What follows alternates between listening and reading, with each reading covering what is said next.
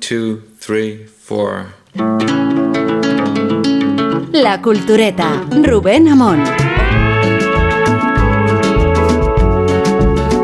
Lo suyo es decir eh, buena madrugada o, o decir buen mediodía, porque nos encontramos en realidad a mediodía, son las doce y media. Excepcionalmente estamos grabando el programa, excepcionalmente porque es un programa excepcional y porque normalmente lo hacemos en directo, pero hoy no, hoy estamos eh, en eh, La Higueruela, que es un pueblo de la provincia de Albacete, donde nos hemos personado en compañía de la troupe de Carlos Alsina para visitar las instalaciones.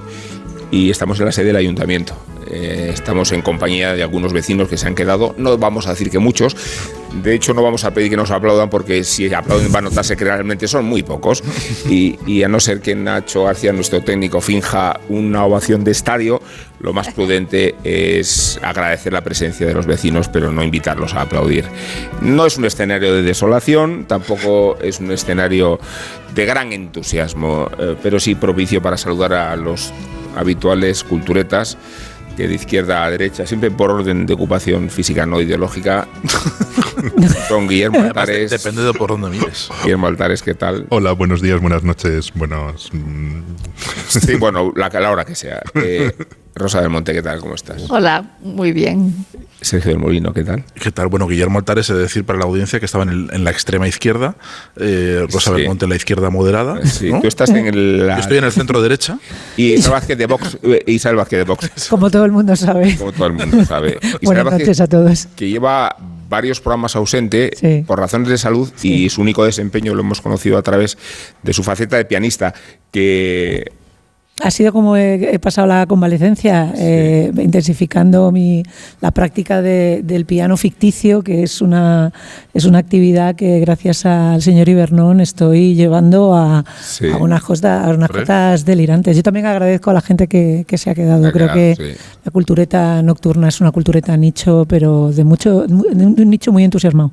la alcaldesa también se ha quedado, esto Bueno, hemos de de agradecérselo. calidad. no tiene pinta de quedarse mucho tiempo puesta de pie, pero, pero entre tanto este respaldo institucional a un programa de categoría, un programa subversivo, un programa icónico, vamos a decir ya, Bueno. por qué engañarnos, Claro. eh, sí que es de agradecer. Digo que vamos a hablar mucho de Guillermo Altares y con Guillermo Altares, por un libro que ha publicado, que tenéis todos aquí, que se titula Los silencios de la libertad y que pone en portada a Benito Mussolini y a Julio César para que nadie se vea engaño de lo que hablamos. Decía Guillermo, además antes, luego hablaremos del libro, que a Mussolini le molestaría mucho la portada porque parece más pequeño que Julio César y eso nunca fue... Sí, parece un al lado. Con lo pequeñito que era César. Pero no es Julio César, ¿no? Es, es, es No. Julio César. Es- Es, es- es Octavio Augusto. es Augusto. Octavio Es Augusto. Augusto. Es Octavio Augusto, sí. Vale, es Octavio Augusto, perdón. Tiene mucho pelo. Perdón, es Octavio Augusto. eh, la imagen tampoco es muy expresiva ni muy explícita. Y ninguno de los dos tenía barba, ¿no? O sea No. que luego la iconografía se puede confundir. Luego vendrían los emperadores que sí se la pondrían, que sí se la llevarían como gesto de virilidad. También decíamos esta mañana en el programa de Alsina, en la versión matinal, matutina, que, que era interesante evocar la huella de Richard Nixon en Albacete, que no fue muy propicia, pero que nos permite arrancar por donde queremos arrancar el programa.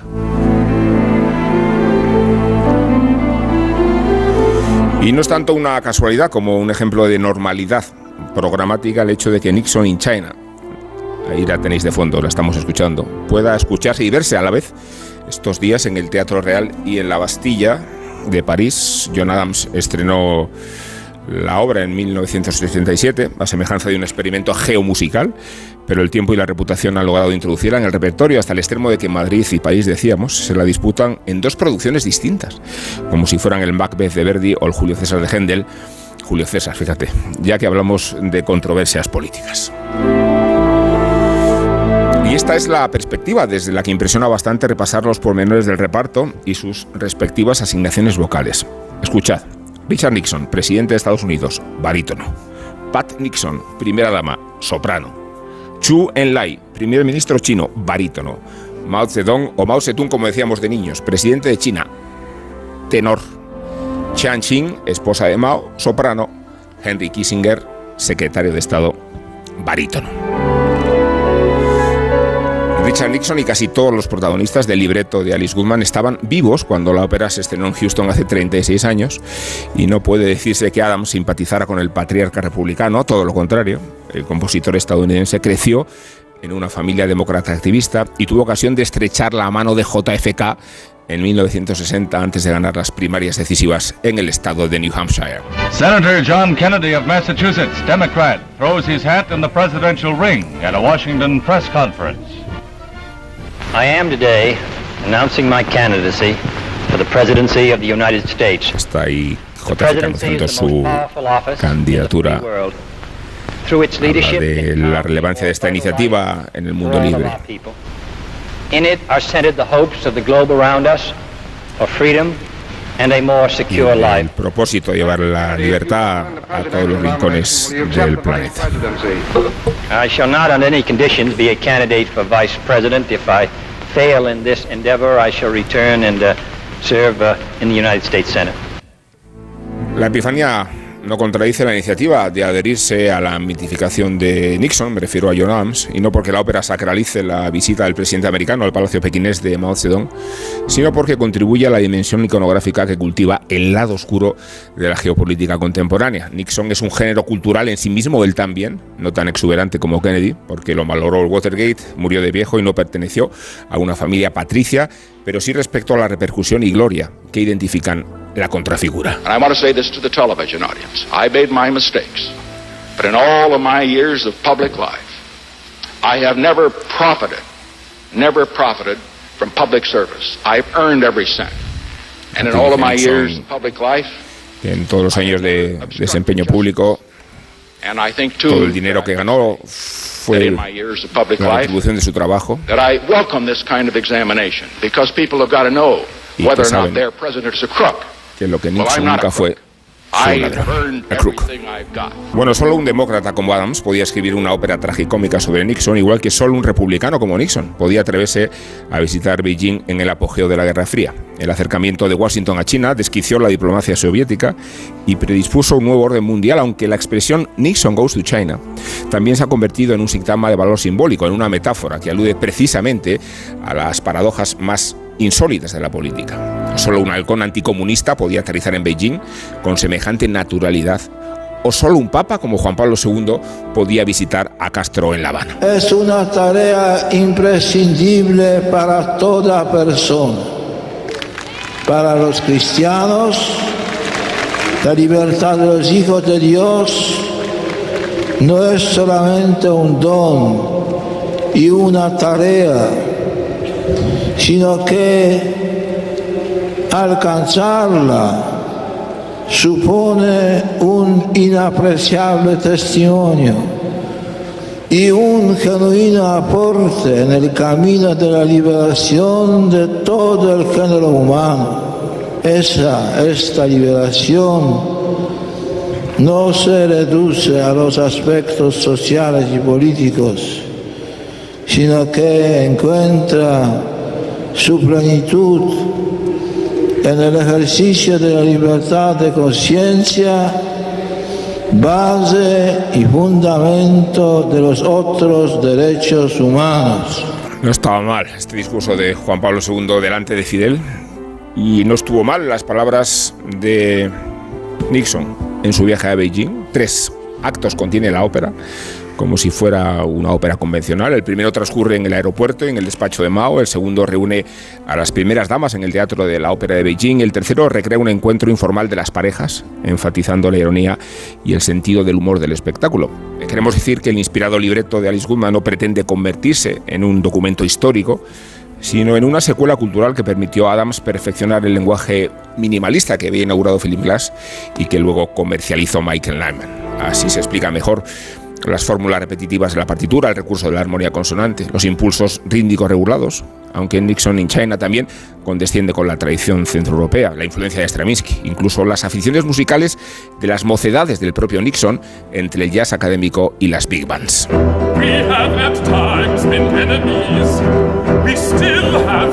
Un gran pastiche Los riesgos al respecto son evidentes, pero el resultado demuestra que John Adams fue capaz de construir un espectáculo verosímil y robusto, no solo por la solidez de la arquitectura dramatúrgica y por el dominio de las convenciones del género, las áreas, los números concertantes, los pasajes corales, sino porque el experimento estrenado en Houston se ha introducido en el repertorio de nuestro tiempo. Lo demostró el estreno en el Met de Nueva York en 2011 y lo confirma la coincidencia de los montajes concebidos contemporáneamente en la Ópera de París y en el Teatro Real. Siete funciones están previstas en Madrid desde este lunes hasta el 2 de mayo. Así que para abrir boca os voy a dejar un rato con Mao, Mao en su versión tenoril.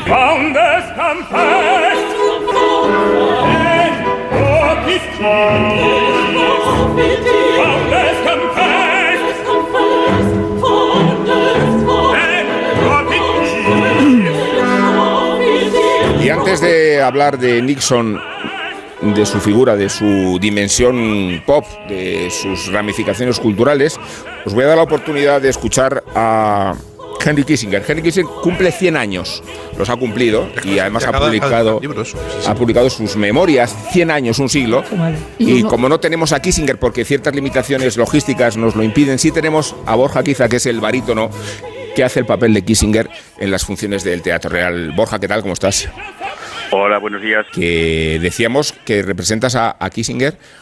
Eh, no sé si a, ti que has representado papeles de otras épocas y figuras políticas de otros tiempos, te resulta más insólito o, o más peculiar representar a una figura histórica que está viva, ¿no? Eh, contra todo pronóstico, ¿no? Porque eh, va, a cumplir los 100 años. Mira que los gallegos somos longevos, pero claro, lo de este señor, eh, con, las muescas que lleva en el cinturón, la verdad que, que, es insólito, pero, pero sí, muy contento, muy contento de, poder participar en el estreno en España de, esta ópera que nunca se ha hecho en, el país. Eh, te decía si, te preguntaba Borja, si para acercarte a un personaje como el de Kissinger, tú mismo por curiosidad personal, has profundizado más en, su legado, en su obra, en quién era, eh, si tiene algo que ver eh, en tu preparación del personaje, el, conocimiento mismo de Henry Kissinger. Pues sí, o sea, tampoco, tampoco es que me haya leído todos sus libros ni, ni, nada de eso, pero, pero sí que me ha interesado en su, figura, de esto que uno conoce el nombre, le suena de lejos, eh, pero, pero claro, quise saber un poco más lo que, lo que había hecho o cuál había sido su importancia en la, en la política, sobre todo en la política exterior ¿no? de, Estados Unidos. Yo, encima, mi único hermano vive en, Estados Unidos desde hace 15 años y estoy muy ligado a, actualmente a la política actual. Eh, eh, encima está casado con una afroamericana, con lo cual he vivido muy intensamente la política de los últimos años, sobre todo con Trump, que no era muy, no era muy halagüeña para, para un español viviendo en Estados Unidos con Green Card. Y, y estaba muy, muy al día de la, de la actualidad política y, sí que me ha interesado mucho saber quién había sido Kissinger. Y entiendo que lo mismo puede decirse de, la visita en concreto de Nixon a, a Pekín, ¿no? El, episodio histórico en que está fundamentada y basada la ópera de John Adams. Sí, porque además, bueno, aparte de ser un, episodio importantísimo en, la historia y en el y en, el, y en los equilibrios internacionales, ¿no? Eh, que supuso un, un, reajuste en el, en el 72, también me parece muy reseñable que, que estrenen la ópera. Bueno, empezó a componerla en, el 80, la visita fue en el 72, la ópera empieza a componerla en el 84 y se estrena en el 87. Y, y me parece increíble eh, que, que, pueda, se pueda hacer una ópera de algo tan fresco, ¿no? Cuando, cuando se había estrenado apenas habían pasado eh, eh, 13 años de la visita. Y, y, creo que eso hace que lo hacía muy interesante para el público que, asistía a ver, a ver la ópera porque, lo, porque tenían fresco el evento con todo lo que supuso, porque además fue, fue uno de los primeros eventos retransmitidos por satélite a todo el mundo en tiempo real. Eh, el primer evento político así retransmitido por televisión. Y, y bueno, fue, fue, fue, muy importante y para, la gente lo tenía todavía en la retina cuando se estrenó la ópera de Adams. Eh, ¿Tienes la impresión de que John Adams es el que menos simpatiza con Kissinger entre los personajes de la ópera? Mm. Que no digo vocalmente, eh, digo respecto a su idiosincrasia y, y, personalidad, o claro, por las obligaciones a las que le lleva el libreto de Alice Goodman, ¿no? que no es el particularmente bien tratado en la ópera. Eh, pero pero es muy útil en la ópera, es como el comic relief, ¿no? Es, es, es, como el bajo bufo, el, el, el personaje más característico eh, es curioso, el otro día John Full James, el, director de escena de esta producción, nos contaba que había conocido a, John Adams en persona y que había tenido una pequeña conversación con él y entonces hablando él estaba nervioso y le, y le decía a Adams, bueno, estoy, estoy nervioso porque eh, es una obra muy interesante y no sé muy bien cómo enfocarla, estoy pensando en, en cómo orientar la producción y John Adams le dijo, todo irá bien si eres capaz de sacar a flote la comedia.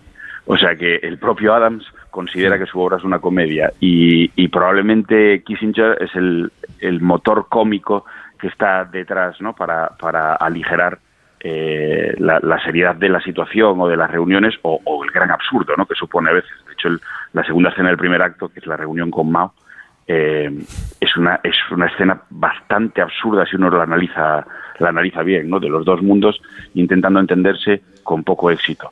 Y, y siempre está Kissinger con, con la frase adecuada para relajar el ambiente. Pero sí que lo presenta como una especie, una suerte de mujeriego y bebedor, eh, eh, bonachón, eh, que ha sido como el, el, que preparó durante los años anteriores la, la, reunión y que tenía una relación, una muy buena relación con Zhou Enlai, el, el primer ministro chino, sí. eh, y que gracias a esa relación se pudo producir esa, ese viaje y esa reunión de cinco días. Es que tal como lo describes y tal como leo en tu cuenta de WhatsApp, como te identificas tutto en el mundo de burla, que es una alusión a Falstaff, ¿no? Sí, claro. Parece que tienes el perfil hedonista, ¿no? Que tú mismo reflejas además en los papeles bufos que has tenido que representar, ¿no? Sí, sí, eh, eh, para mí que esa, esa, frase que es la, la fuga final del, del, Falstaff, que me parece como la frase que resume que Verdi lo había entendido todo, ¿no? Además, sí. con una vida tan, tan, tan extrema como la que tuvo Verdi, con las muertes de sus hijos, de su mujer, de, de familiares, que, de, cuando se desconectó de componer y vuelve a componer al final el, el Falstaff, y es como que su, su resumen, ¿no? Bueno, el, el resumen de la vida eh, es que en el fondo todo es una broma, todo es una gran broma.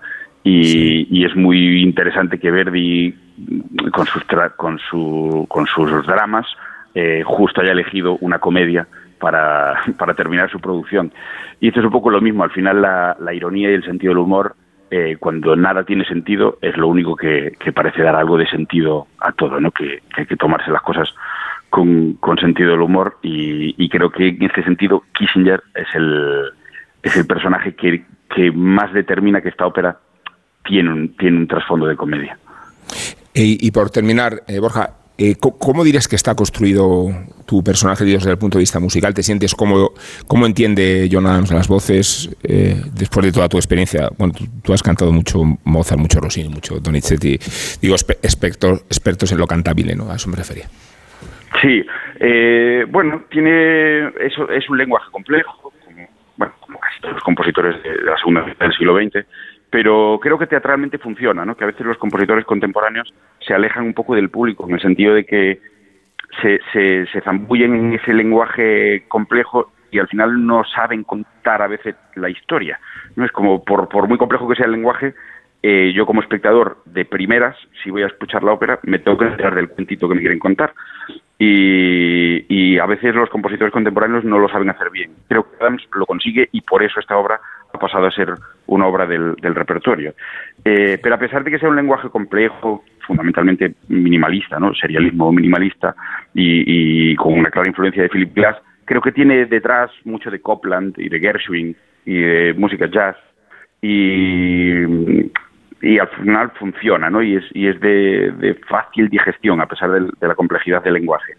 Eh, es verdad que la escritura no, no tiene ese, ese slancho que dicen los italianos de la línea de canto, ¿no? Eh, eh, sí. no es tan disfrutable para un cantante que al final nos tiramos un montón de años estudiando para tener un color precioso, una línea de canto, un fiato largo, eh, y aquí casi son más matemáticas que, que, otra cosa, entonces no tiene ese disfrute de, de, de la belleza de la voz o de la línea de canto, pero sí que tiene un disfrute intelectual de, de, de qué complicado es esto, sobre todo de memoria, porque hay que andar con compases y, y muy pendiente de no, de no perderse, sobre todo en estas en estos pasajes de, de serialismo donde básicamente lo que haces es repetir el mismo arpegio de notas en una secuencia, simplemente a veces desplazando de una corchea todo y, y, que como la desplaces mal ya no te enganchas hasta tres páginas después.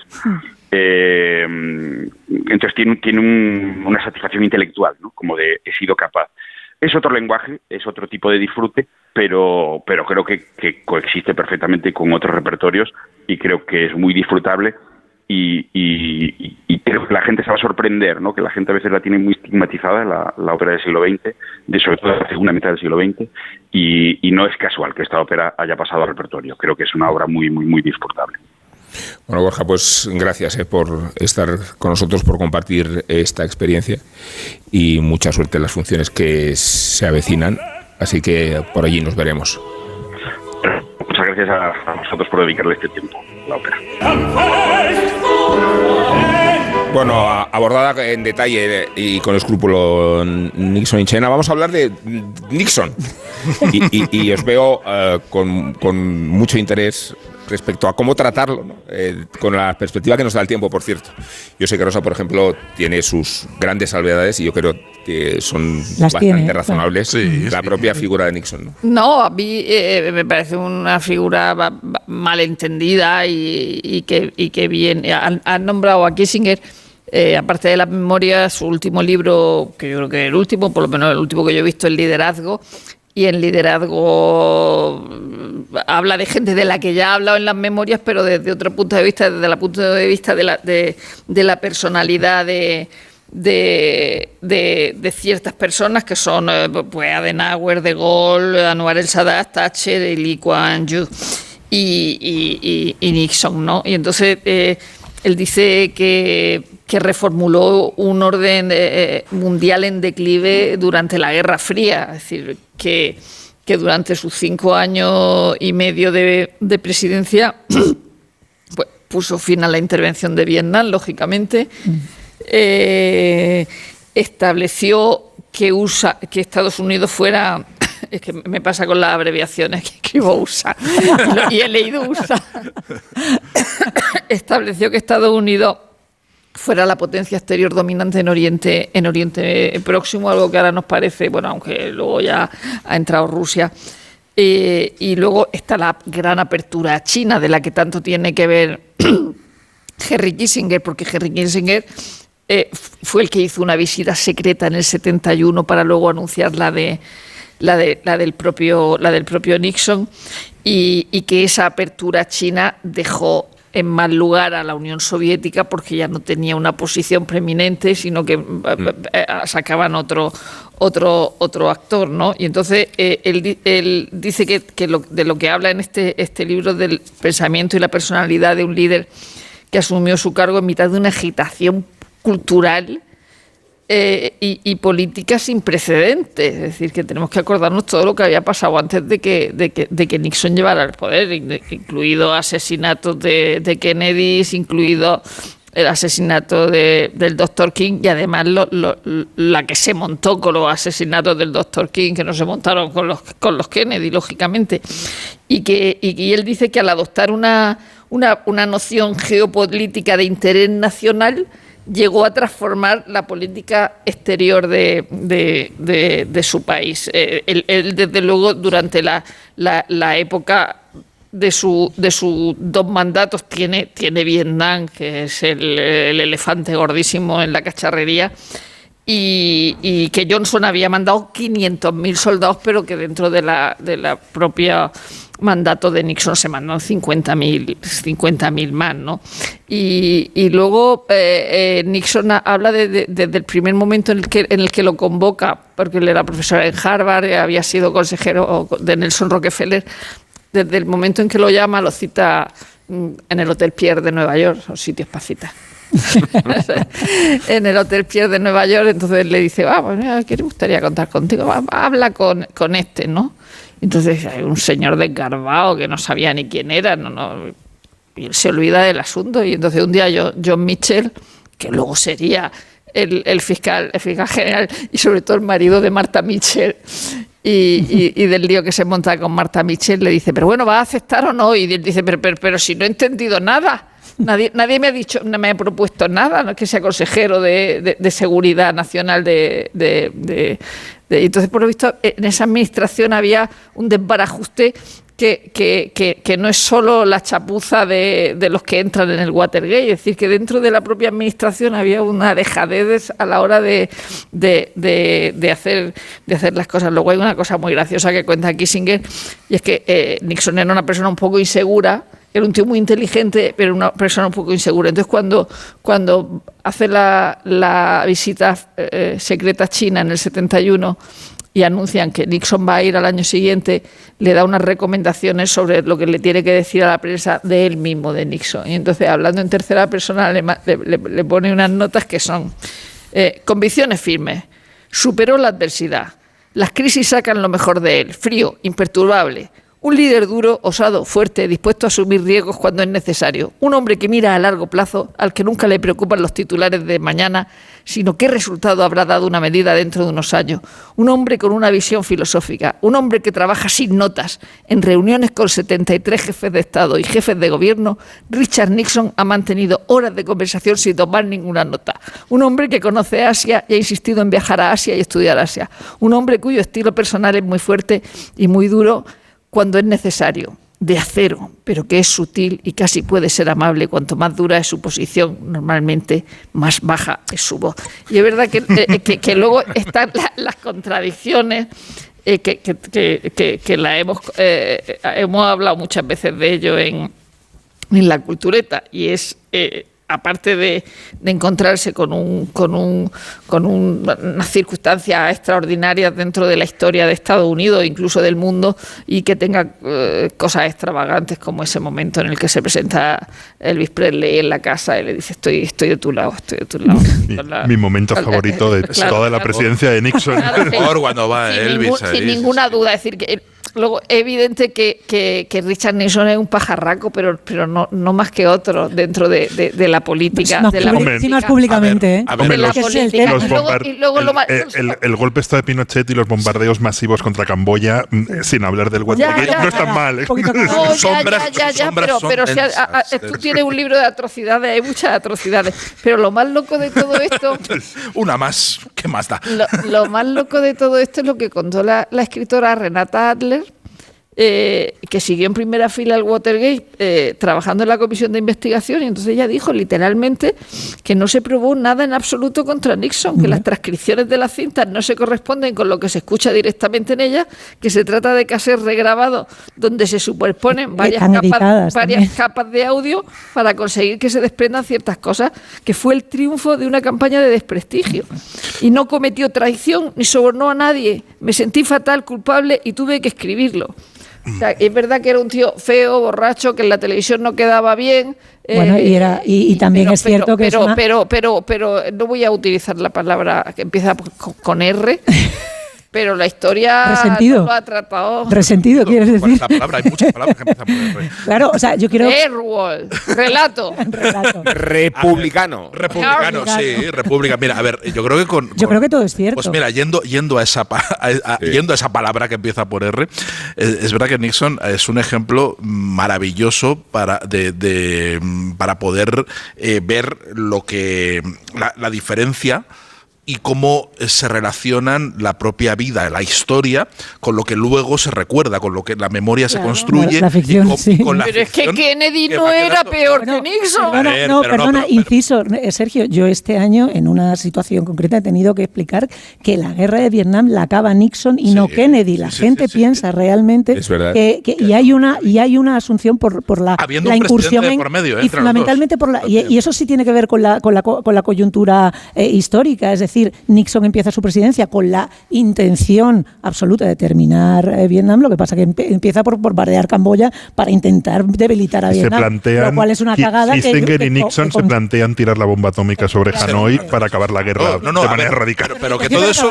Pero por supuesto. Bueno, pero- están bien, están bien las puntualizaciones de Willy. digo, También para, hablaban por hablar muchas veces. digo, para evitar el proceso de canonización. No, no, no, no. Sí, no creo que haya ningún que, haya que canonizar a Nixon, pero es sorprendente cómo cómo eh, ha pasado a la historia eh, pop, eh, como, como figura pop, como el, el arquetipo del supervillano. Sí. Y dentro de la cultura americana es el supervillano, es una caricatura, aparece por todas partes. Eh, eh, en lo- la representación más divertida para mí es en, en la serie Futurama de Matt Groening, la que vino después de, de- de Los Simpson, donde aparece la cabeza, está ambientada en el año 3000 la, la- la serie, eh, pero han criogenizado la cabeza de, Risa- de Richard Nixon y Richard Nixon se presenta a las elecciones del mundo y acaba siendo eh, nombrado presidente del mundo con la amenaza de destruirlo y con la promesa de destruirlo, que es lo que, lo- es lo que seduce a los votantes, el hecho de que Nick- Richard Nixon vaya a destruir el mundo. Eh, eh, ahí están jugando con un, con un arquetipo y están jugando con algo que está muy asentado dentro de la cultura popular, ¿no? La, la idea de,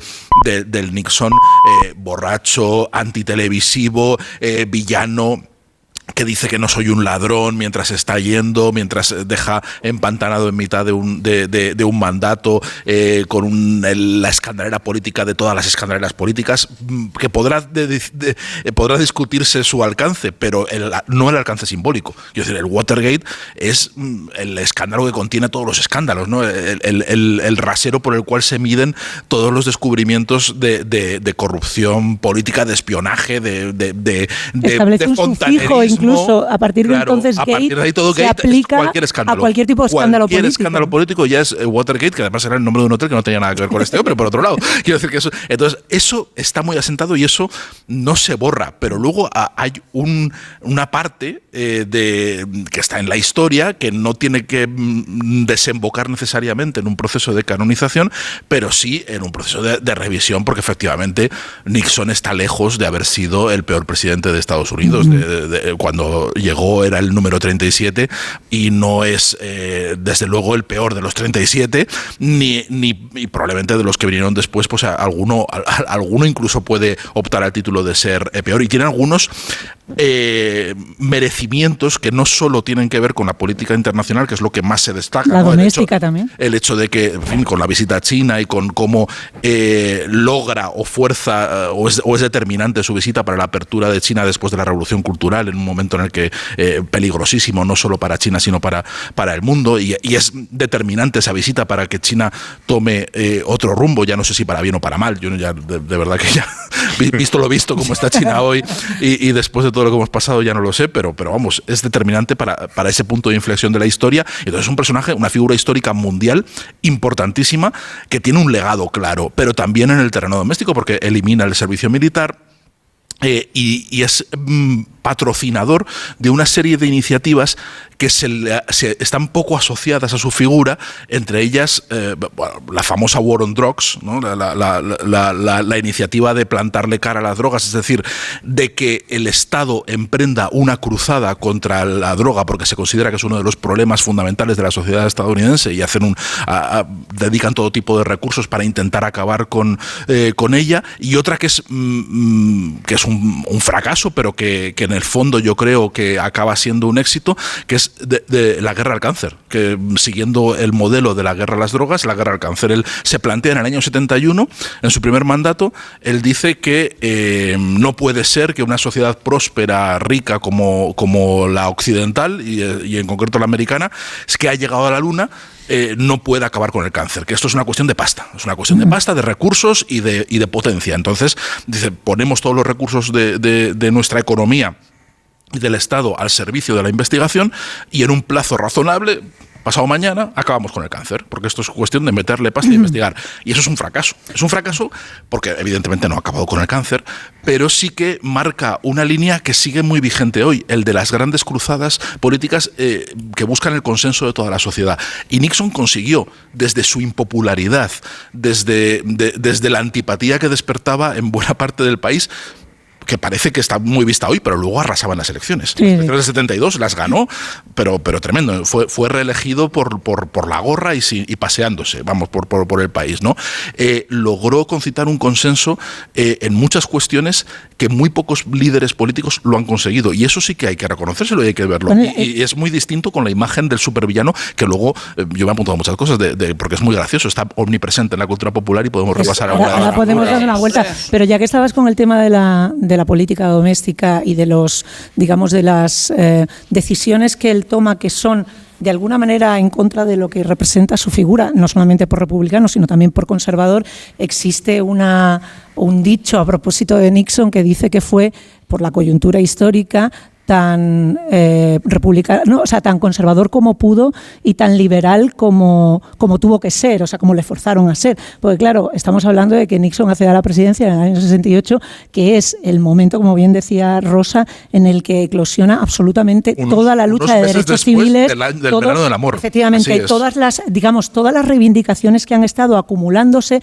en esa progresiva pérdida de la inocencia que va a culminar en el momento del Watergate. O sea, todo esto son momentos simbólicos que van a determinar lo que va a ser el cambio de tercio en Estados Unidos. Y en ese momento es el que está Nixon. El tema de política doméstica, tú destacabas lo del cáncer, pero es que Nixon tiene una cometida de política medioambienta- medioambiental propiciada evidentemente por los años 60 y por las inquietudes de la sociedad que le toca gobernar en ese momento. Se ve impelido, pero la toma de decisiones es la primera, digamos, política de, de control de la contaminación que se toma en Estados Unidos. Reduce la brecha de género en los deportes colegiados, es decir, que integra y, jus- y- y- y- y da categoría eh, de titular a, la- a las mujeres. Incrementa la desegregación en los estados del sur, que es una cosa que evidentemente viene empujada por la lucha de derechos civiles, que es eh, eh, imparable, pero que de, de igual manera podría no que haber viene de Johnson o de Kennedy. Efectivamente, que viene de Johnson, que es el gran eh, adalid de las de la de- y el que y el que firma la, la ley de derechos civiles y el que termina con las leyes Jim Crow.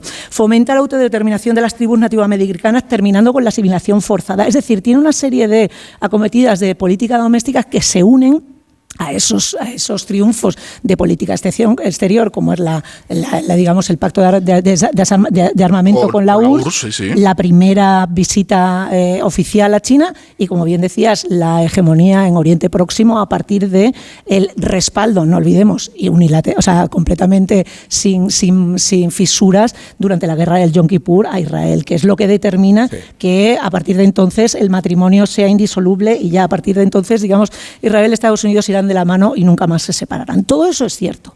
Pero también es cierto que Richard Nixon es ese personaje siniestro. Quiero decir, no es el peor presidente y los presidentes no se miden eh, por su, digamos, por su limpieza ni por su honestidad, sino por su ejercicio y por, por el legado realmente.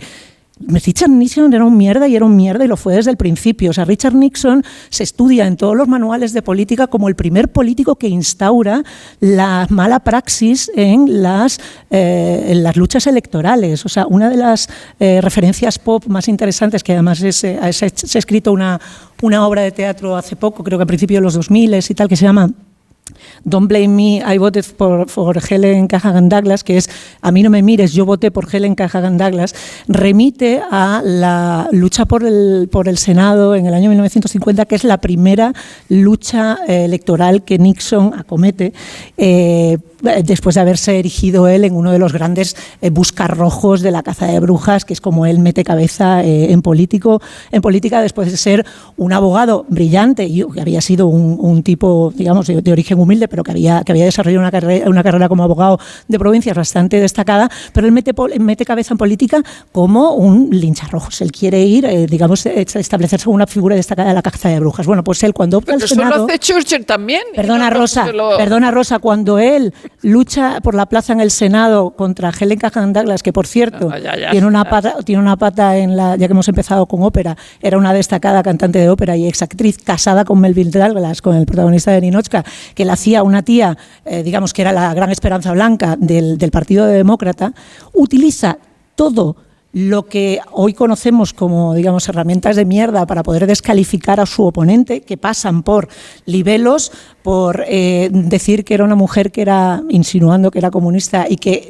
recibía órdenes directas de Stalin, eh, que era rosa hasta ver, en la ropa ver, interior. No dudo que Nixon sistematizara todo eso, pero el no inventó el juego sucio. No, no, no, pero el juego político, o sea, lo instaura inventó, ¿eh? como. No, no, quiero decir que se establece desde Lo- lo- entonces lo- como. lo- que he leído el libro de Willy, que eso ya estaba en la. El libro del Willy, Esto que la- estaba- hablamos luego. de estaba, Atenas. pero que la Willy crudeza- hablará ahora de Nixon. La crudeza, lo que quiero decir es que eso se instaura en Estados Unidos. El, la, la idea de empezar a llamarle Tricky Dick, que se, se le va a quedar, que se lo pone que Helen Cajadandaras durante esa. Bueno, el tío mandaba en los barrios ricos eh, papeletas de una asociación ficticia de mujeres negras que apoyaba a esta señora para instaurar el miedo al, negro como si ella fuera, digamos, ser la primera defensora, aparte de la, digamos, de la, de la vinculación. Decía que era rosa hasta en la ropa interior de lo roja que era. O sea, eh, humillándola de todas las maneras posibles. Evidentemente, los trucos sucios para las campañas electorales no las inventó él, pero la crudeza con la que se quita la careta durante esa campaña del 50 hace que vaya poniendo hitos en, los, en lo que es lo que se puede o lo que no se puede hacer en el juego de un país que es moderno. O sea, ese tipo de cosas hasta entonces no se estaban eh, eh, haciendo en, en, digamos, en Estados Unidos. Y eso es lo que se instaura a partir de ahí. Entonces, lo que hace Richard Nixon como figura es empezar a romper barreras en ese sentido. También decíais, eh, él no... no Pero las el- elecciones en Estados Unidos siempre han sido sucias. Mira, Sí, el, mira el padre de Kennedy, crudeza- el, el- el padre de Kennedy que utilizó a la mafia de Chicago para que su hijo Te pondré un ejemplo, Guillermo, y ahora te doy la palabra. Las de Bush, eh, como se decía en Belgrado, ¿qué diríais de nosotros los serbios si el hijo de un presidente ganara en el estado donde gobierna el hermano? no, que era, Pero lo que era- quiero decir, era el siempre ha sido así, pero- a favor de Bush Jr. con el padre presidente. O sea, es Lo que- que quiero decir es que en su caso es una constante. El juego sucio es una constante. Hay políticos, hay campañas que pueden ser más o menos crudas. Evidentemente él no inventa nada. Pero él es un tío que incluso en la entrevista con Frost después de, de- de, digamos del Watergate cuando se cuando le intentan arrancar y una película sí, le intentan arrancar una Es que confesión con él termina diciendo el Estado soy yo no existe delito cuando cuando la transgresión viene por parte del presidente él tiene maneras de totalitarias dentro de que es un tío que tiene unos logros políticos indudables o sea, Pero eso es, eso la- es así. eso es lo bonito y la paradoja, que es, Claro. es A ver, verdad que es un Guillermo, gran, todo es pero- cierto. Tiene- pero tiene su la voz, es- tiene- tiene la voz Guillermo Altares. Pero lo que nos. O sea, yo me preguntaba por qué nos fascina tanto Nixon y por qué ningún otro presidente de Estados Unidos, salvo tal vez eh, Kennedy, pero no cuenta por la manera en que murió y por Dallas y por lo que sea, es para tanta, tanta. De, de hecho, le- leyendo sobre esto, descubrí que hay un libro de 436 páginas que se llama Nixon at the Movies. Sí. que es una película sobre Tiene su Nixon. propia página de Wikipedia. que tiene su propia página de Wikipedia y lo que es más gracioso, eh, en la web se puede sacar el índice de todas las películas que Nixon vio en la Casa Blanca durante su mandato y estaba fascinado por Patton. ¿Os acordáis de cómo empieza Patton? Que el guion es de, de- de Coppola, que ve una batalla y todos esparramados y los tanques espachurrados y todo lleno de muertos y dice, qué belleza.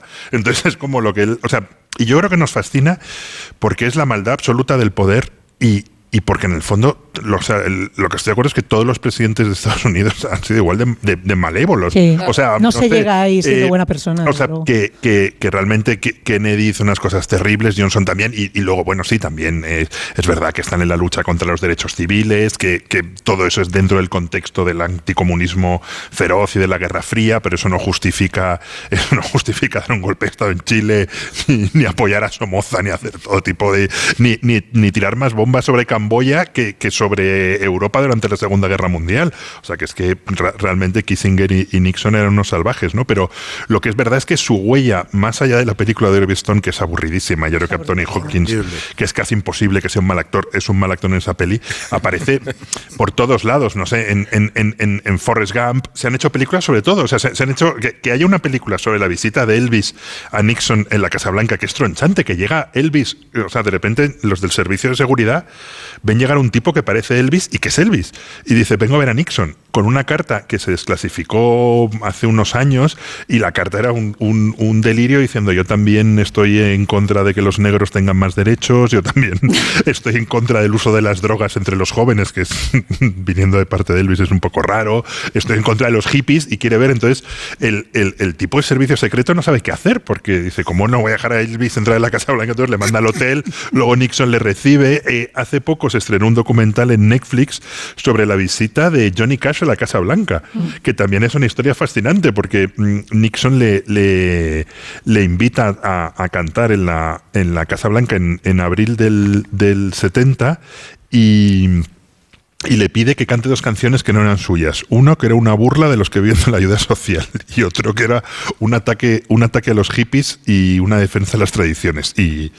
y naturalmente Johnny Cash eh, se negó y cantó una canción que es What is Truth, la voz solitaria de la juventud grita, que es la, que es, que es la verdad, ¿no? Entonces, yo creo que Nixon nos, nos fascina y aparece en tantísimas películas y series. O sea, la, la- ¿cómo se llama la película esta de, mm, de- Era con Julia Roberts, ¿no? Que hacía de la mujer de uno de los.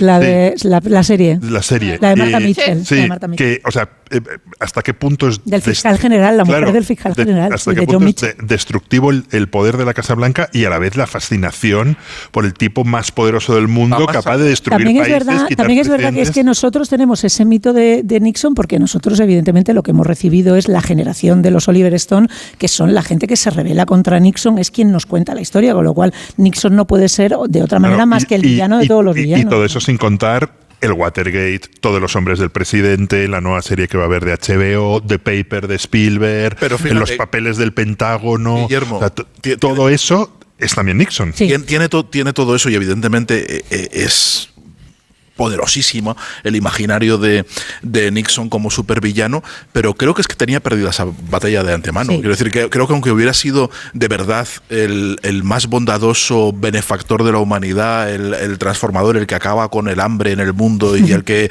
eh, consigue que todos los pueblos se hermanen y de- se de- derriben las fronteras, y el que hubi- aunque hubiera conseguido todo eso, lo seguiríamos recordando como un cabrón hoy, por- porque, porque su imagen iba en su contra.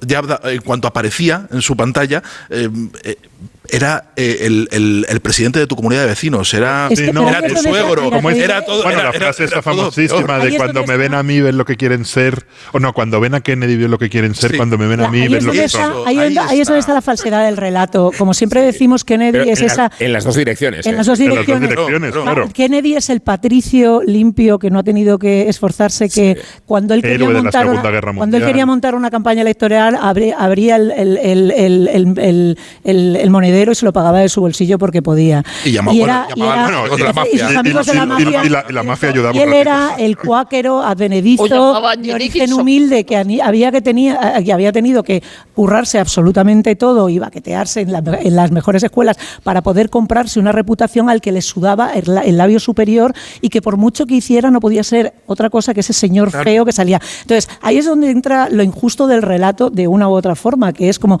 como bien decía Sergio, tú puedes, tú puedes todo lo que quieras, pero eso es lo que vas a ser y de hecho eso lo arrastra él en- también en todas sus decisiones. Por eso eh, insistía en la palabra resentido Sí. cuando decía lo de la R mayúscula, porque ese resentimiento también forma parte del carácter y eso también está en cómo tú juegas. Tú sabes que no tienes, la, no, no tienes unas en la manga, con lo cual vas a tener que hacer todas las trampas posibles. Y Richard Nixon podría haber sido la persona que no hiciera eso, que fuera de cara y fuera un tío limpio y que jugara con, digamos, con todo. No, lo que quería era un tío siniestro que sabía que no tenía ventaja y que de otra manera y que, y que por eso daba, digamos, las vueltas que daba y utilizaba Pero su poder para, para abusarlo siempre que podía. Si cuando, si cuando Bill Clinton ve House of Cards, le dice a su actor que era todo verdad, Claro. le dice accurate. O sea, que el, relato, que el relato, en este caso digo relato en el sentido bueno, Sí, sí, sí, era claro. accurate. Y además- O sea, ¿cómo, es- cómo- cómo es posible? Y Nixon seguramente era una malísima persona, porque, entre otras cosas, independientemente de la política internacional, los bombardeos y, todo, y todo lo que hiciera eh, de, cara al público, hay, un- hay un momento en el que el periodista Seymour Hersh, que publicó su- sus memorias cuando estaba dando... Yo creo que eso, que eso no está en la memoria, o si está, bueno, yo, yo- solo leí en una entrevista. Pues cuenta que en 1974, con el presidente ya, ya dimitido, se enteró de que Pat Nixon, la mujer, había sido ingresada en urgencias por una paliza de su marido. Y averiguó, que, y averiguó, averiguó que había pasado más veces, pero no lo publicó porque pensó que lo privado no había afectado a la Claro. conducta Sí, pública claro. de Nixon. Hombre, sí, sería sí, la, sí, sería lo- la primera vez que esto Lo, ocurre en lo Estados cuenta Unidos. Seymour Hersh en sus memorias, que yo creo que ya lo contó en este, en este programa, pero tiene una escena más maravillosa con un presidente de Estados Unidos, que es cuando Johnson se caga delante de un periodista para demostrarle lo que piensa de su trabajo literal Sobre ante los miembros del servicio secreto, y eso demuestra un poco el nivel. Sobre la eh, propia- eh, sobre era la- un mundo turbio, turbio, turbio. sobre la sobre la, la falta de heroísmo gobierno de Nixon eh, también está el hecho de que el indulto de Ford exime de responsabilidad en el Watergate whatsoever y el resto de los implicados van todos, desde el primer cubano hasta John Dean, hasta John Mitchell, absolutamente todos cumplen sentencia en mayor o menor medida. Eso nos lo ha recordado el proceso eventual a, Trump cuando se ha dicho que sería el primer presidente. Es el primero si no hubiera sido porque a, a, a, indulto. Y luego, pero además mm, rapidísimo. Y, en, y, en, otro y en otro en otro aspecto, en lo que tiene que ver con lo que simboliza Nixon y en ese cambio de tercio del que hablábamos, también está el hecho de que a partir de entonces la pérdida de la inocencia es total. O sea, el culmen es el Watergate. A partir de ahora ya el, el descreimiento es absoluto e inaugura también esa parte, digamos, tan cercana al mundo en el que vivimos de la sospecha constante y de la, desconfianza absoluta. Y es curioso que coincidan en el mismo año, porque no es resultado del Watergate, la conversación de, la película de, de, Coppola, que es precisamente sobre las escuchas y sobre un tío que se dedica. siempre se ha dicho que es una peli sobre Nixon. Y sin embargo, es una película que es simulada. Es que es una película que se concibe antes del Watergate y que se estrena cuatro meses antes del Watergate, pero claro que se desarrolla a la vez. Entonces coincide porque el, protagonista, Jim Hackman, parece como un Nixon en pequeñito que eh, su propio, digamos, pecado de escuchar a los demás es el que termina por derrotarle. Pero sí que tiene que ver con esa, lo que decía, con esa manera de entender el mundo a partir de ahora, que es el gran hermano está por todas partes, todo el mundo te está pinchando el teléfono, no puedes confiarte y además hay alguien que siempre va a estar detrás amenazando. Y a toro, a toro pasado, la verdad que tenemos que agradecer a, la, a Nixon habernos regalado esa, esa imagen del supervillano omnipresente por todas partes, porque de verdad que da muchísimo juego, ¿no? Eh, aquí estamos mm, o eh, escardando sobre la verdad histórica o lo que o lo, que fue la figura de Nixon con, con Rosa Belmont en el papel de Christopher Hitchens en el proceso de canonización de Santa Teresa de Calcuta haciendo, haciendo de abogada del diablo. Eh, pero aquí creo que lo importante y lo que nos queda, porque persiste muchísimo tiempo después y creo que no se va a borrar fácilmente de la, de la memoria colectiva, es esa, ese arquetipo de Nixon, ¿no? que aparece, a veces aparece de una forma muy fugaz en la cultura pop. Yo recuerdo en el Gran Lebowski, por ejemplo, eh, en el Gran Lebowski aparece en una foto, eh, de una forma muy fugaz, en una foto, en la bolera, Una foto, hay una foto de Nixon jugando a los bolos en la pista que tenía en la Casa Blanca, porque era eh, tenía una tenía, se, hizo instalar una pista que por lo visto todavía existe en la Casa Blanca. y en X-Men Días del Futuro Pasado también transcurre en la época de Nixon. Es que, pero, esto, pero esto no transcurre. Es donde se cruzan. Pero el Gran Lebowski no transcurre en la, en, la época de Nixon. Pero aparece esa referencia y, a veces. Mm, aparece así, de, de, una forma muy, muy tangencial, y con eso ya basta para retratar un mundo, para ponerte en, un contexto, para ponerte con un sentido del humor.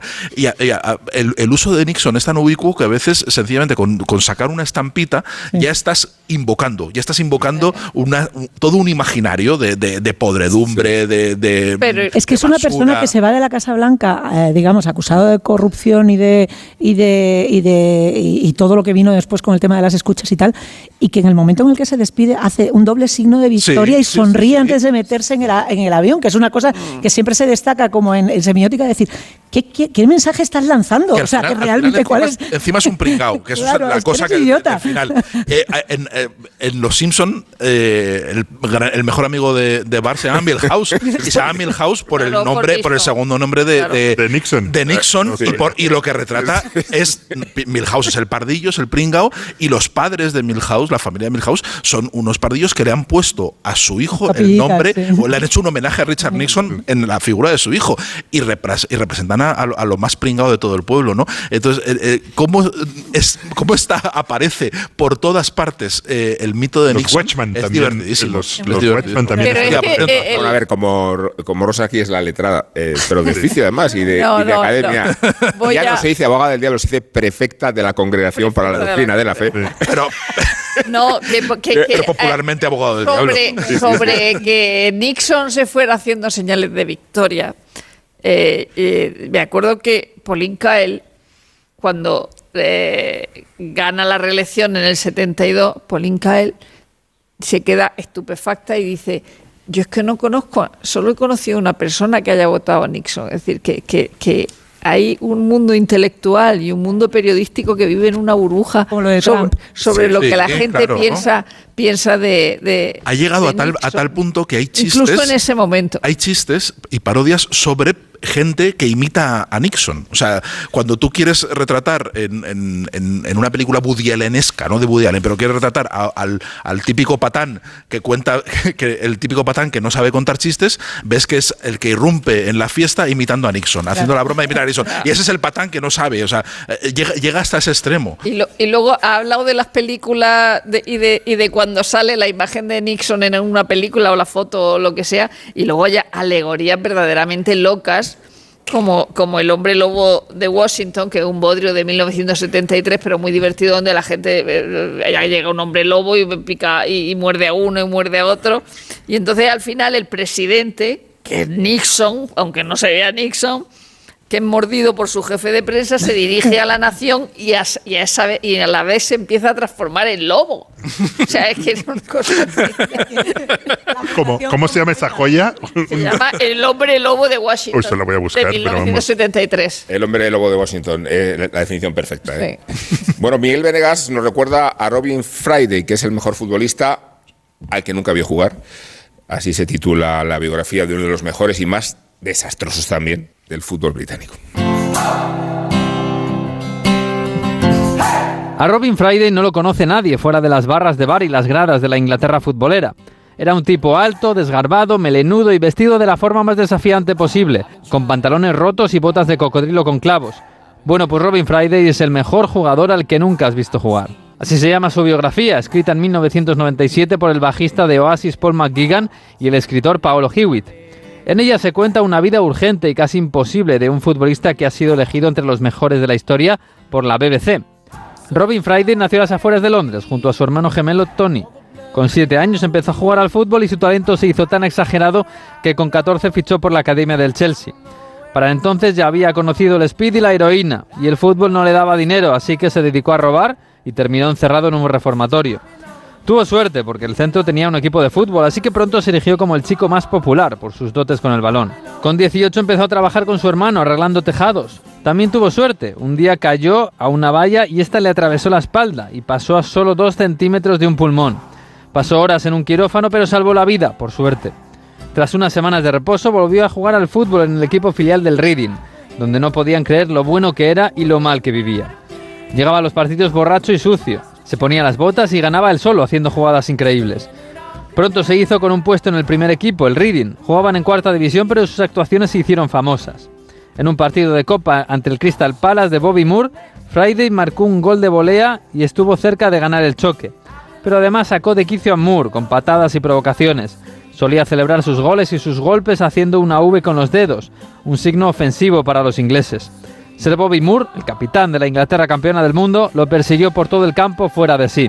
Una semana después, Friday sería justiciado con un codazo de otro defensor que le rompió la nariz. Pero Friday no cambió nunca, ni dentro ni fuera del campo. Gastaba sus pagas en drogas de todo tipo y salía de los bares a patadas. Se hicieron famosas sus farras en antros nocturnos donde solía saltar desde el segundo piso a la pista, unos 5 metros de altura, o donde a menudo hacía lo que él llamaba el elefante, sacando sus bolsillos por fuera y la trompa por la bragueta. En su primer verano desapareció y lo tuvieron que ir a buscar a una comuna de hippies en Cornualles. En una ocasión, entró en el pub más famoso de Reading vestido con una gabardina y botas, nada más. Se quitó la gabardina y quedó desnudo en mitad del local. ¿Quién es ese tipo? dijo alguien. Ese tipo es la más grande estrella de toda la ciudad. Y de verdad lo era, pero las drogas y sus peleas dentro y fuera del campo lo llevaron a salir del equipo. Lo fichó el Cardiff. El día que llegó a la estación de tren lo arrestaron por no llevar billete. Con 25 años dejó el fútbol profesional después de una hepatitis y muchas cicatrices. Le dijo a su entrenador que había vivido demasiado y se fue a su casa. Murió con 38 años en su barrio de Acton, víctima de un infarto y de una vida excesiva. De su paso por el fútbol quedan fotos desgarbadas con su pelo largo y su gesto de desprecio con los dedos estirados. Una de esas fotos ocupa la portada de un álbum de los Super Furry Animals, la banda de rock de Cardiff que le dedicó el Man Don't Give a Fuck, al hombre no le importa una mierda. No hay ni un solo vídeo de sus partidos de fútbol, nunca pasó de la tercera división, pero quienes lo vieron aseguran que fue uno de los mejores de la historia, más grande que Alan Shearer, Bergkamp o Cristiano Ronaldo. Las peritas de agua, los plátanos y el aguacate. ¿Algo más? Sí, decirte que te considero, bueno, Os considero como a mis hijos. Higos, claro, muy ricos los tengo. Hijos, hijos. Vosotros, los dos, hijos míos. Madre no hay más que una. Claro que por 17 millones a lo mejor te sale alguna más. Ya está a la venta el cupón del Extra Día de la Madre de la 11. El 7 de mayo, 17 millones de euros. Extra Día de la Madre de la 11. Ahora cualquiera quiere ser madre. A todos los que jugáis a la 11, bien jugado. Juega responsablemente y solo si eres mayor de edad. Alquiler, acción de alquilar, negocio por el que se cede una cosa a una persona durante un tiempo a cambio de una rentabilidad. Seguro, objetivo, es cierto, libre y exento de todo peligro o riesgo. Si piensas en alquilar, ya sabes, alquiler seguro. Llama ahora al 910-775-775. Alquiler seguro, protección a propietarios. En Onda Cero, La Cultureta.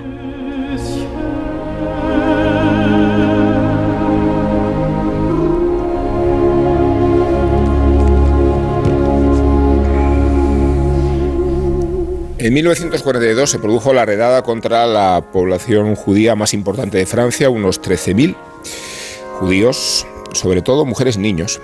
Fueron detenidos por la policía francesa en una operación comandada por el régimen de Vichy y protagonizada no por las SS ni por el ejército alemán, sino por miles de gendarmes.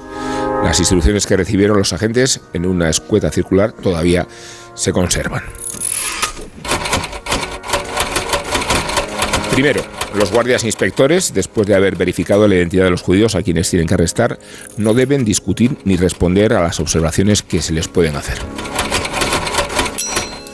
Segundo, tampoco tienen que discutir sobre su estado de salud. Cualquier judío que sea arrestado debe ser llevado al centro primario.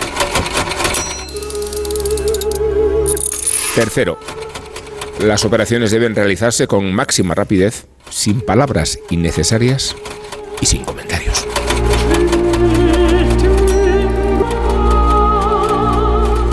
De forma implacable y sin mediar palabra, la policía francesa detuvo a más de 10.000 judíos y los llevó a lo que entonces se conocía como el Velódromo de Invierno, un edificio cercano a la Torre Eiffel donde esperaron a su deportación hacia los campos de exterminio. La mayoría la mayoría acabó en Auschwitz. Muchos hombres ya habían sido deportados en redadas anteriores, así que la del velódromo de invierno fue especialmente exhaustiva y especialmente cruel porque se centró en el resto de miembros de aquellas familias deportadas, mujeres y niños. Comenzaron a producirse las redadas, la madre de Raquel y Luis Jedinak escondió a sus hijas en casa de los abuelos. Ella se había resignado a la detención, pero tenía la esperanza de que la policía no registrara a sus ancianos padres, que vivían a pocos metros de la casa familiar. Pero la policía no solo detuvo a aquella mujer, sino que preguntó a la portera por las dos niñas. Confesó ella el escondite y saqueó después el apartamento de los Jedinak. Cuando Raquel, su hermana y su madre llegaron al velódromo, las condiciones eran pésimas. Los arrestados no podían llevar consigo más que una manta, unos zapatos y una camisa. No había agua ni comida suficientes y muchos menores habían sido separados de sus padres. Una mujer contó a la madre de la Jedinak que su hija de 8 años había logrado escapar del velódromo por la salida de emergencia. Le había dado una bofetada para obligarla a separarse de ella. Raquel, Luis y su madre se acercaron a esa misma puerta bajo la mirada de los policías que llegado el momento volvieron la cabeza para no ver cómo esa mujer y sus dos niñas se salvaban de la muerte segura. Aquí la historia demuestra que mirar hacia otro lado también puede ser un pequeño acto de resistencia. En 1992 se rememoraban en París 60 años de la redada del velódromo de invierno. Un periodista llamado Guillermo Altares trabajaba entonces para la agencia France Press. Llegó a París ese verano y escuchó el testimonio de Raquel Jedinak en la radio. La historia tiene todos los engranajes que hacen funcionar cualquier matanza como un reloj. Las víctimas, los verdugos, los testigos y una disonancia. Aquellos dos policías que decidieron no mirar en el momento exacto en que una madre escapaba con sus dos hijas.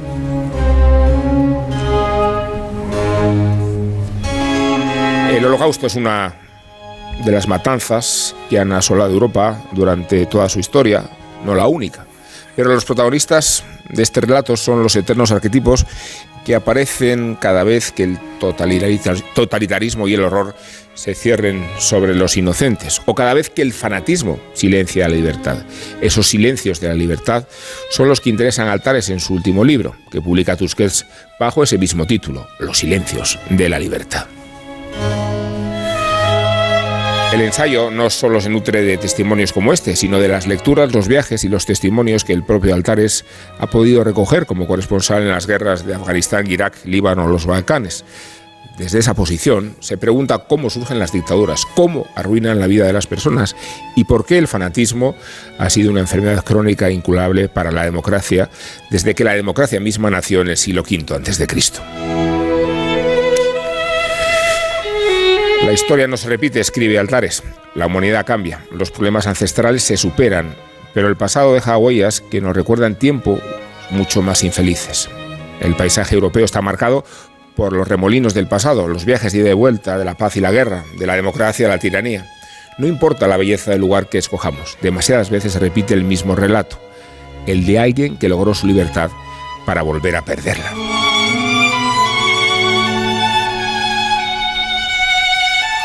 Uno de los supuestos en los que parte de Altares el del ensayo es escalofriante. Ni Raquel Jedinak ni su madre, ni la mayor parte de los seres humanos que un día se vieron arrastrados por el horror se lo esperaban antes. A casi todos les precedieron días felices de paz y libertad en los que la guerra parecía una pesadilla ajena. Como tampoco se lo imaginaban probablemente los habitantes de esos barrios residenciales de Kiev, ahora sepultados por los escumbros y los tanques. Si todas las dictaduras se cocinan con los mismos ingredientes, es lo que viene a preguntarse este ensayo. Y Altares busca una respuesta en todas esas veces en que Europa se silenciaron las, las libertades.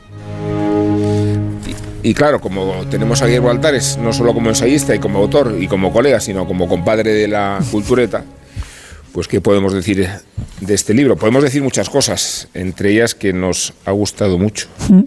Nos ha gustado mucho que es muy sólido, que es muy ameno y que en estos tiempos en que proliferan tantos libros de memorias, pues lo que hace Guillermo Altares es memoria a partir de sus vivencias. Guillermo, ¿qué tal? Muy bien. Bienvenido. Oh, abrumado. Ahí está tu casa. Bueno, te vamos a dejar. ¿Dónde meterme? Te- pues quédate en esa esquina porque van a hablar de tu libro Sergio del Molino, Rosa Belmonte y Salvázquez, que no ha podido hacerlo esta mañana No. y que va a abrir el turno de Genial. comentarios sobre. Yo la proverbial discreción de, de Willy ha hecho que me enterase a principios de esta semana que había, que había publicado un libro, porque realmente Yo me enteré por su editor. Ah, fenomenal, pues así, así es el tema. Entonces, lo que el- el- esto que tú dices de lo bien escrito que está el libro, que es completamente cierto, además se demuestra en que, o sea, yo eh, no solamente lo he agarrado con entusiasmo, sino que me lo he prácticamente bebido en, en dos sentadas, porque si bien el tema es, es eh, complejo, la, la- la- la escritura es ligera, amena y, lo digo con todos los elogios, muy fácil, de muy fácil entrada y de muy, muy de gran disfrute. Entonces ha sido, me he quedado a pocas páginas, estaba ahí apurando en la, madru- el madrugón de, haber venido a, Higueruela y me he quedado a, muy pocas páginas de acabar, eh, pero de verdad que se lee eh, de manera muy, muy, muy agradable dentro de las atrocidades, como decía esta mañana la recopilación de atrocidades que, que glosa el, el- libro. Él no quiere, eh, en algún momento de la, de la narración destaca que no quiere tampoco hacer una, digamos, un eh, una redacción desde la advertencia contemporánea, pero sí es un poco eso. Quizá a su pesar lo que nos cuenta es que la democracia no es, eh, digamos, una consecución lineal histórica, sino que va a trompicones. ¿Cuáles son los riesgos que, que, amenazan eh, su, no solamente su establecimiento, su desarrollo y su, consolidación, y que sobre todo también se lee como un cautionary tale, o sea, como un cuento de advertencia desde el presente eh, a partir de las, diferentes peligros que, surgen en, en- en el estado en el que estamos ahora mismo, porque sí va haciendo todo el rato un paralelismo sobre lo pasado eh, y lo presente. Eso hace que, como tú también decías esta mañana, Rubén, eh, al no ser una, digamos, una, un relato cronológico, sino digresivo, el propio del, del ensayo, eh, sea también eh, mucho más, más, más entretenido de leer y al mismo tiempo también te pone los pelos de punta en el, al, al- al- al de nuevo caer en la cuenta del, digamos, de los riesgos que, en los que estamos todo el, todo el rato eh, y si no nos damos cuenta y si no lo cuidamos, pues, eh, pues eh, son cosas que no se pueden dar por, por, por establecidas. Yo creo que además es un libro profundamente cultureta y es como estar hablando con, con Willy que puede ir desde una cita bibliográfica a propósito de Augusto a de repente romper el hilo y empezar a hablar del propio autor de esa biografía de Augusto, porque tiene una anécdota fascinante que conoció comiendo en un restaurante en, en mitad de la nada en Italia con una pasta maravillosa Casi siempre- delante. casi y siempre en Sicilia y mirando y al mar. Siempre comiendo bien y siempre en Italia mirando al mar. Y eso siempre merece una ruptura del hilo porque, porque es lo que le da, como dijo aquel, Yo- calidad, calidad al relato. Yo creo que si, si, el- si uno de los hilos del libro, una de las preguntas inquietantes y que lo convierten en una especie de novela de terror, Mm. es eh, que la democracia termina sin que los ciudadanos se enteren de que está terminando y de que la tiranía llega. No sabemos muy bien si porque eh, los que se van a convertir en víctimas eh, no quieren verlo o, o no, o no lo ven de verdad. Con la complicidad tácita también de la, de la gran mayoría No, de la también- población. también ¿no? sí, pero, pero vamos, pero que, que un- una constante de todas estas eh, extinciones eh, masivas de la democracia a lo largo de los siglos que, que cuenta aquí eh, Guillermo en Europa, centrados en la historia de Europa, el- lo que tienen en común es que la mayoría de la gente que va a ser luego víctima no se no no no hace nada hasta que no ve el, el peligro encima y hasta que no se convierte luego en, en, en represaliada, ¿no? Eh, y entonces a mí me llega por cómo está construida la digresión de, de los silencios de la libertad, eh, lo que tengo claro es que a Guillermo Altares la próxima tironía le va, le va a sorprender en un restaurante siciliano mirando al mar y ahí es donde, donde, donde- donde se va a acabar todo y yo creo que estará bien y, y creo que ahí está el secreto. Es decir, mm, se pregunta a veces Guillermo, ¿por qué tarda la gente tanto en huir? ¿Por qué ves venir, eh, ves cómo va creciendo el El mal totalitarismo, alrededor. el mal, cómo se va deteriorando todo? Y la gente que va, que, que va a caer, que van a ser los primeros en las listas negras, eh, tardan tanto en exiliarse, tardan tanto en huir, en tomar medidas ¿no? para protegerse. ¿Por qué lo hacen? Digo, por- pues, porque están como Guillermo, están, están como Guillermo disfrutando de una. De un bocadillo pa- pastrami de con una pasta, un una pasta eh, eh, con sardinas o en una, en una terraza de Cerdeña y, y es consciente de que, la, de que las sombras están llegando. Pero es que huir también es puede ser una, una, una forma de, de- dar la razón a los agoreros, ¿no? Y yo creo que una forma de asentarse y de, y de manifestar la fe en esa vida libre y democrática y compleja que nos ha legado eh, la, la- la civilización europea consiste en estar tranquilo y disfrutando de ese paisaje y disfrutando de ese, de ese legado, que es lo que hace Guillermo mientras nos va contando una serie de atrocidades, eh, creo que mm, algunas de ellas familiares para los oyentes de la cultureta, algunas de ellas, incluso algunas citas literarias, eh, han aparecido por aquí y creo que se ve eh, bien la huella cultureta en el, en el, en el ensayo y, y no termina resolviendo, o sea, no nos ofrece un manual de, para salvarnos de la próxima hecatombe, no, no, no sabemos eh, cómo vamos a librarnos de la, del- de la próxima caída de la democracia, pero si algo nos dice el libro es que esa caída se va a producir en algún momento. Es decir, que la democracia es algo excepcional y que requiere de unos cuidados que por lo visto no estamos dispuestos a dárselos.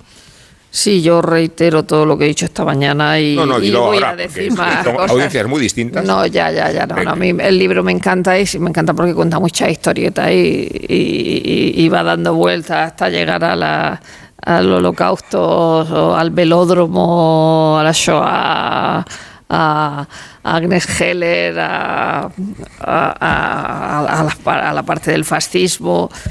Y luego le tengo que recriminar a Willy que, claro, escribe estos libros y yo acabo comprándome di- 29 Ve- libros. 20, sí, sí. Entre los que me tengo que comprar y los que no encuentro, y entonces me pillo un cabreo. Y, Y, y- y otra- porque- otras 30 películas también. Claro, o sea, porque por ejemplo, el- el- el- el- cita, recuérdalo tú, recuérdaselo a otro, la historia oral de la guerra civil de Ronald Fraser, dice, del 79, dice, este libro porque yo no lo tengo. Es un libro maravilloso. Claro, claro. Entonces, eh, ese, ese tipo de cosas me me parecen eh, muy mal. Eh, por, por lo demás, el libro me parece muy bien. Y, y- y centrándome en la guerra civil, sí es verdad que nosotros hemos tenido gente que, que está en un sitio y está en el otro. Mm. Y, y, mm, el caso de Mercedes Fórmica, por ejemplo, cuando está en Málaga y luego consigue, consiguen escapar la familia a Sevilla.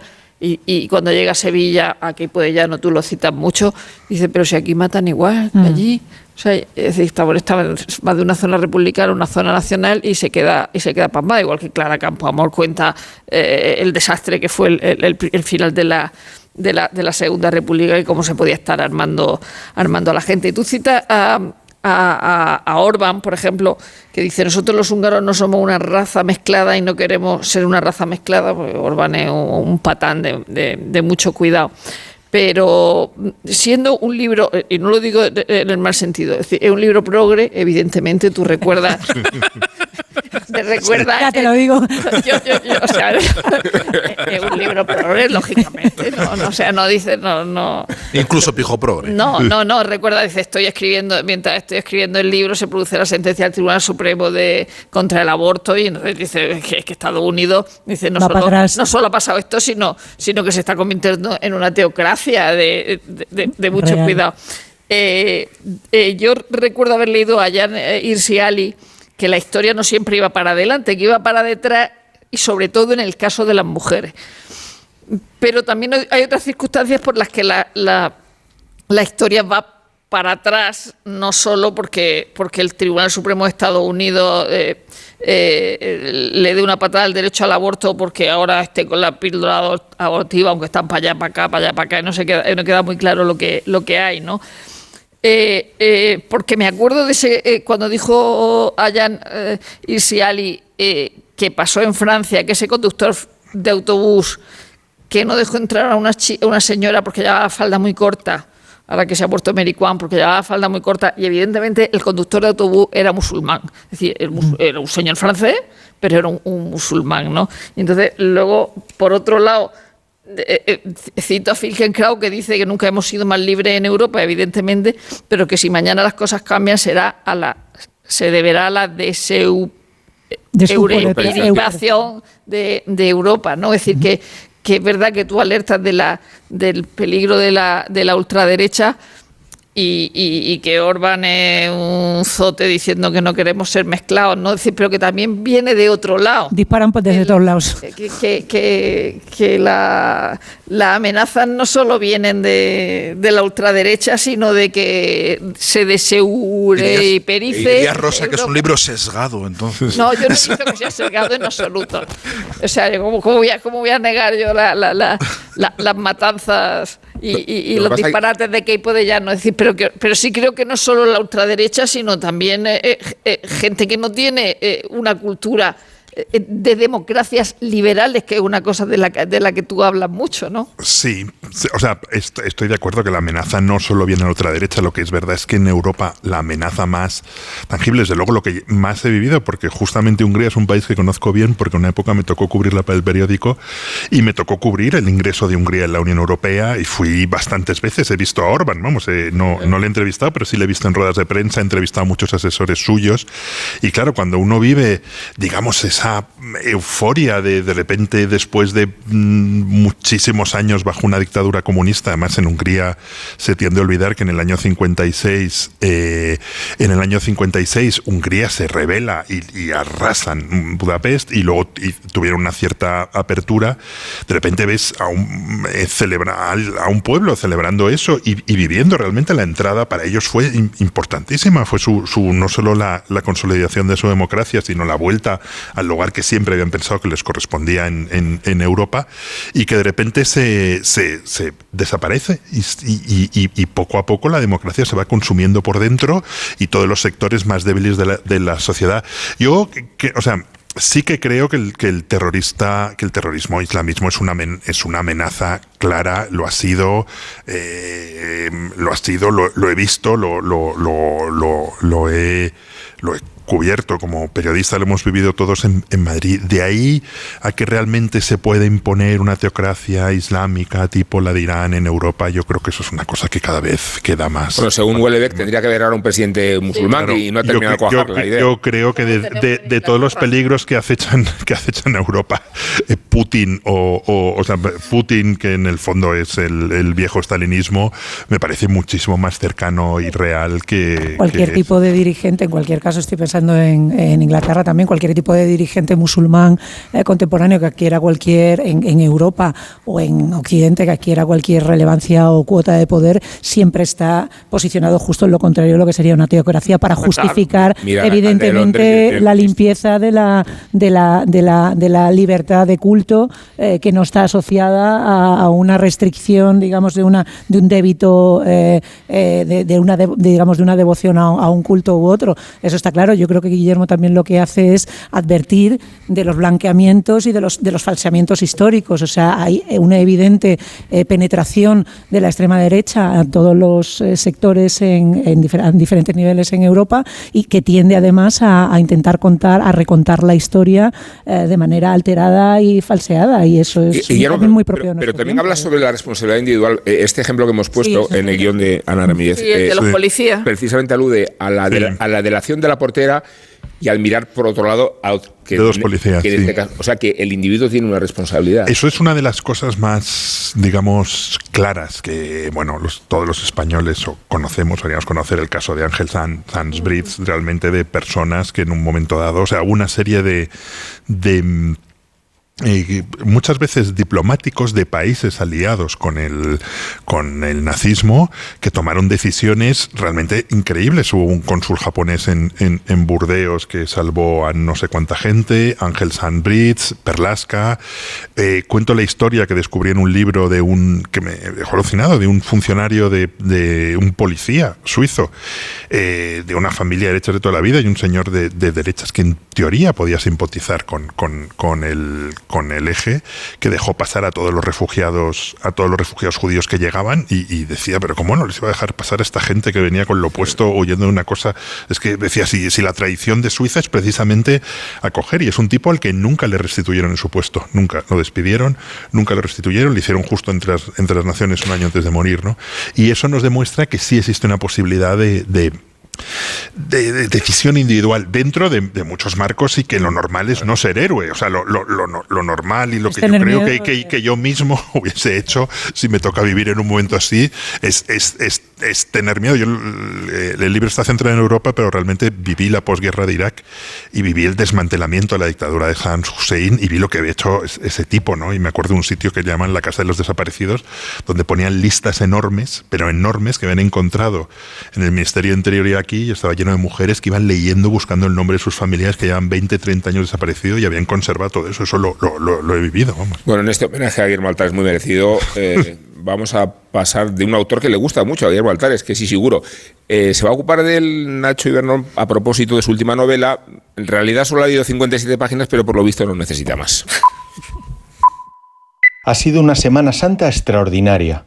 Estuve en un convento en el que no alcanzaba la cobertura, pasé momentos divertidísimos haciendo escalera multicolor en el Rumicube de los niños, alcancé una ingesta media de tres torrijas por hora y dormí a pierna suelta con la otra pierna encogida. Fui feliz, no os eché nada de menos. Descubrí lo que siempre descubro cuando procesiono, que lo que quiero es leer y escribir no más. Leer y escribir no más, repatrísimos cuates. Hoy todo ha terminado. Bajona seria. Aquí estoy escribiendo críticas ciegas de baja categoría en vez de novelas bien enyesadas con ladrillos caravista. Joe. Qué fucking desastre.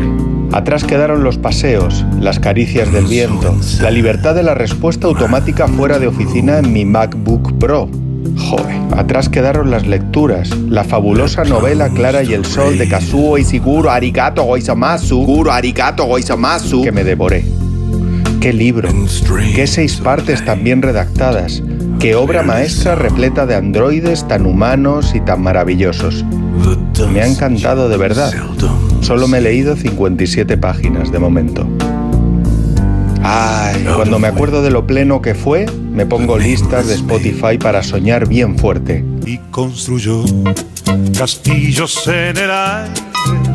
A pleno sol, con nubes de algodón, todos en un lugar a donde nunca nadie. Vamos, sí. Pudo llegar usando la razón. Cuando me da pereza la vida en la que vivo de verdad, me refugio en el Netflix, como todos los demás.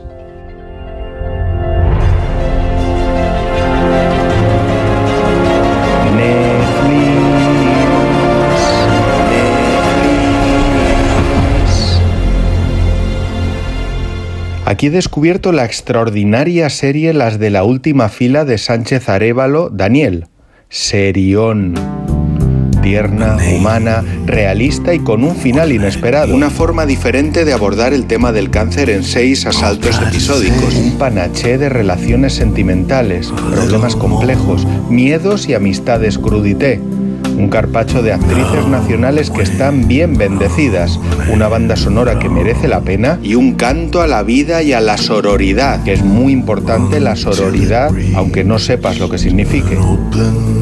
Seis episodios, mil ángulos. Hago míos todos los argumentos de mi amiga Cintia, que sabe un huevo de tele. Yo hacía mucho que no me sentía tan sorprendida por la calidad de una serie, pero por la calidad de todo, del trabajo de interpretación de las actrices, de la dirección, de las localizaciones, del ritmo.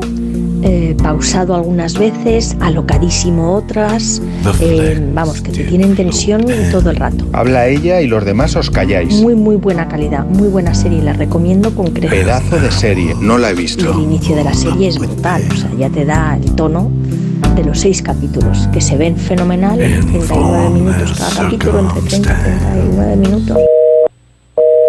Tendremos el coche en un par de días. Genial, Antonio.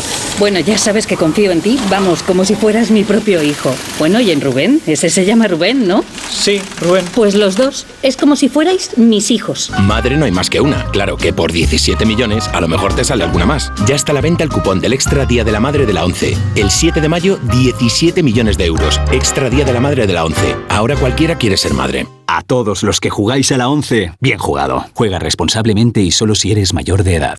Alquiler, acción de alquilar, negocio por el que se cede una cosa a una persona durante un tiempo a cambio de una rentabilidad. Seguro, objetivo, es cierto, libre y exento de todo peligro o riesgo. Si piensas en alquilar, ya sabes, alquiler seguro. Llama ahora al 910-775-775. Alquiler seguro. Protección a propietarios. En Onda Cero, La Cultureta. Nos amontonan las novedades literarias o ensayísticas en esta. En este área de, de sabiduría que es la cultureta, no podemos llamarlo de otra forma. Y así como Guillermo Altares publica Los silencios de la libertad en Editorial Tusquets, resulta que el propio Nacho Ibernón también, también tiene libro, se titula Postales de Interior, lo publica Ediciones Oblicuas. Y vamos a presentarlo el miércoles que viene, 19 de abril, concretamente en Tiempo, que es una librería situada en la calle Antonio Maura número 10, pero tampoco se nos amontonen, ¿eh? porque Cosa sabemos que la idolatría, que la idolatría forma parte de las conductas. Qué pijo todo. Qué buen lugar para una librería, la verdad. Zona, zona, zona nacional, ¿eh? La nacional, no, se nos amontonen. y sempruniana. Sí. Sempruniana, Pues sobre sí, todo. zona nacional. Zona nacional y sempruniana. Y, Oye, yo presento en, en mi pueblo, en Zaragoza, el libro de Guillermo Altares. ¿A qué día? ¿Cuándo? El 3 de mayo. Mira. El 3 de mayo, Sergio Muñoz presenta Los silencios de la libertad en Zaragoza. Con la presencia de Guillermo que espero que se digne venir. Ese día se publica la novela de Emilia Landaluce. Y Rosa Y Belmonte. una tal. Y, y Rosa de Prestos. Ah, pero bueno, pero bueno, de verdad. Es que va hilado. verdad. Pim pam, pim Pero pam. qué pim, pam. barbaridad de, de- de programa, ¿no? Vamos, vamos, vamos, vamos. Lo que sí voy a decir es que JF tiene la costumbre de despedir el programa y lo va a hacer otra vez. Antes de dar el adiós definitivo, que no es que nos estemos muriendo, pero que estamos terminando, sí, estamos terminando el programa. Come on, everybody, and let's get together tonight. I got some money Con esta versión del Come On Everybody de Eddie Cochran se abría el primer y homónimo trabajo de NRBQ, NRBQ, que hemos dicho aquí siempre, y que muchos identifican con esas alertas nuclear, radiológica, biológica y química. Aunque para ellos es el acrónimo de la New Rhythm and Blues Quartet, o Quintet, dependiendo del año. En cualquier caso estamos hablando de Nueva Orleans en 1969 y el puro rock and roll de los 50 llevaba lustros de capa caída, pero a ellos poco les importaba. Atentos al segundo tema de este mismo álbum. El pianista y líder de NRBQ, Terry Adams, siempre ha dicho que sus principales influencias han sido los soles, Sun Records, que es el mítico sello de Memphis de rock and roll, y Sun Ra, un músico de jazz que les regaló esta composición, Rocket Number 9, y que junto a Thelonious Monk siempre fue uno de sus faros musicales y vitales. Pero la cosa no queda ahí, porque en ese mismo álbum de debut encontramos también la medio yeye You Can't Hide.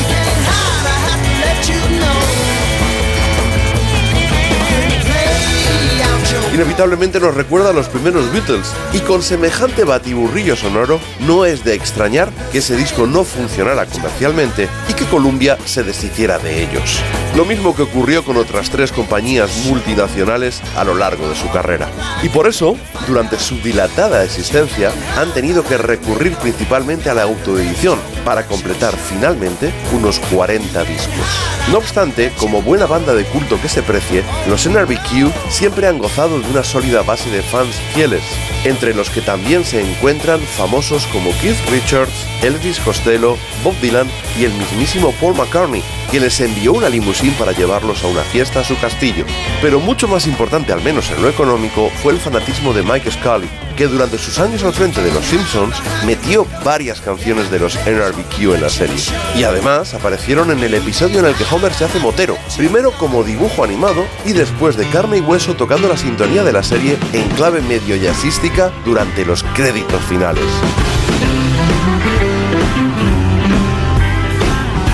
Por increíble que parezca, en una semana estarán tocando en el festival asturiano Gijón Sound, y yo que vosotros no me los perdería, porque sus disparatadas actuaciones suelen ser una fiesta en las que no hay un listado de canciones previsto, y en el que nunca sabes cuál de sus influencias musicales va a brillar con mayor intensidad.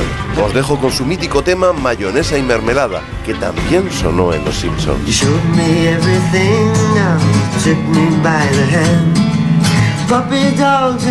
Bueno, nos vamos, ¿eh? pero en este programa también hay letras de crédito y hay que felicitar y agradecer el trabajo y los servicios prestados a Pepe Lu Pérez, a María Jesús Moreno, que es nuestra productora, a Ana Ramírez, que es nuestra guionista, y a Nacho García, que es el que hace posible desde los estudios centrales este magnífico programa. Aspirante, otra vez, ¿cómo se llaman los premios de la radio? Los, los otros. Bueno, a ver si de una vez, pues, bueno, se hace justicia. Adiós, ¿eh?